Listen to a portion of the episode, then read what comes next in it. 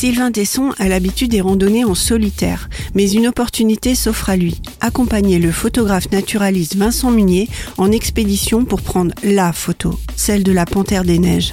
Il faut se rendre à l'autre bout de la planète, dans un lieu tenu secret pour éviter toute contrebande. Sylvain Tesson peut admirer une équipe rodée à cet exercice, capable de porter tout le matériel sur de grandes distances. Tous doivent attendre en silence, sans bouger, au cas où une panthère passerait devant l'objectif. Des heures allongées dans le froid, à observer tous les animaux qui ne se doutent pas de la présence humaine ou qui, au contraire, sont intrigués. Il faut attendre. L'esprit s'égare. Sylvain Tesson en profite pour refaire le monde, questionner notamment les liens entre l'homme et la nature.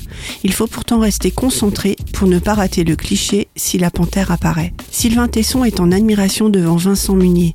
Calme, une connaissance fine des animaux et de leur comportement, un talent incroyable. L'équipe aura-t-elle la chance de photographier la Panthère des Neiges? Vous le saurez en lisant ce témoignage. La Panthère des Neiges de Sylvain Tesson est un récit à découvrir en poche chez votre libraire préféré ou dans votre bibliothèque.